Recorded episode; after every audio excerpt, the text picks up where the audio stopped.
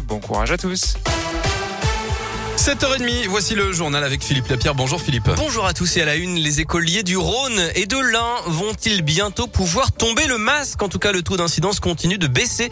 Le Rhône est à 51 cas pour 100 000 habitants, tout proche donc de la barre des 50, alors que l'Ain est passé en dessous à 44 selon le site Covid Tracker. Le port du masque n'est plus obligatoire du CP 2 à partir de ce matin dans 21 départements supplémentaires. Il s'ajoute aux 47 où c'était déjà le cas depuis le 4 octobre, dont l'Isère notamment. Le masque reste obligatoire euh, à l'école pour les élèves dans seulement 33 départements, donc désormais dont le Rhône et l'Ain.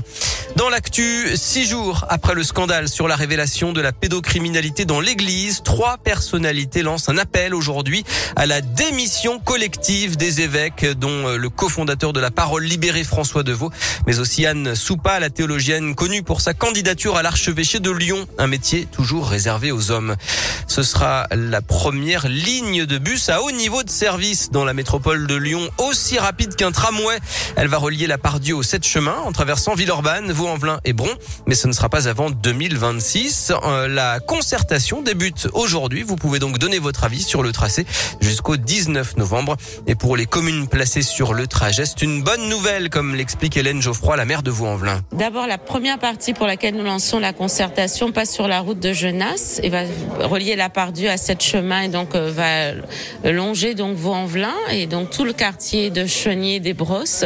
Et puis ensuite, il y a la deuxième partie de cette ligne qui va passer par les sept chemins en partant du métro La Soie et donc qui va relier les quartiers de la BAM, la Taz, Chénier, la Brosse. Bref, tout le sud de Vaux-en-Velin va être connecté au métro, ce qui serait une très bonne nouvelle. Et le Citral investit 120 millions d'euros dans ce projet et espère transporter 22 000 personnes par jour avec cette ligne d'ici 2030.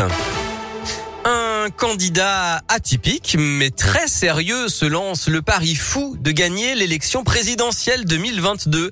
Il s'appelle Gérard Pignol, il a 75 ans et il vit à Oulin à côté de Lyon.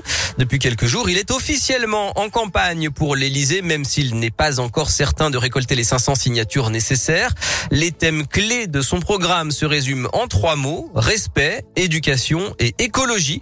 Ancien proviseur de lycée, le candidat dévoile quelques détails de son programme pour l'éducation. Je proposerai le retour aux classes de 24 élèves en collège et de 30 élèves au lycée. Et puis le retour également à l'enseignement prioritaire du français. Il faut savoir qu'il y a quelques années, les élèves de 6e avaient 6 heures de cours euh, par semaine. En 5 voire quatre et demi. Donc euh, ma première euh, action sera de remettre euh, une heure de français de plus à l'entrée en sixième, sachant que nos élèves ont de plus en plus, pour certains, de plus en plus de difficultés en français, que ce soit à l'écrit ou que ce soit à l'oral. Gérard Pignol et les autres candidats ont jusqu'au 4 mars 2022 pour valider leur candidature et le premier tour de la présidentielle se déroulera le 10 avril. Le foot et la France remportent la Ligue des Nations, un trophée supplémentaire pour les Bleus à un an de la Coupe du Monde. Les Français ont battu l'Espagne 2-1 hier en finale à Turin, but de Benzema et Mbappé. Les hommes de Deschamps succèdent au Portugal et c'est l'Italie qui a pris la troisième place en battant la Belgique. En basket, l'Asvel a largement battu Dijon hier 73 à 49 et a pris la tête du championnat avec cette troisième victoire en trois matchs. Tous les feux sont ouverts pour le club de Tony Parker qui a aussi remporté ses deux premières rencontres en Euroleague et qui euh, reçoit demain le tenant du justement les fesses Istanbul. En rugby, le top 14, le Loup est troisième après sa démonstration à Biarritz ce samedi, 40 à 5.